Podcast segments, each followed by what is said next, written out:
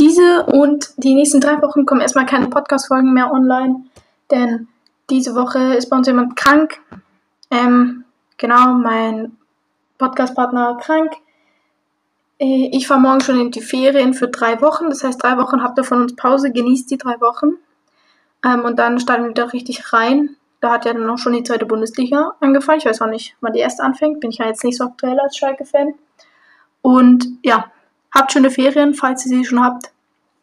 Und wir hören uns in drei Wochen, beziehungsweise vier Wochen wieder. Tschüssi!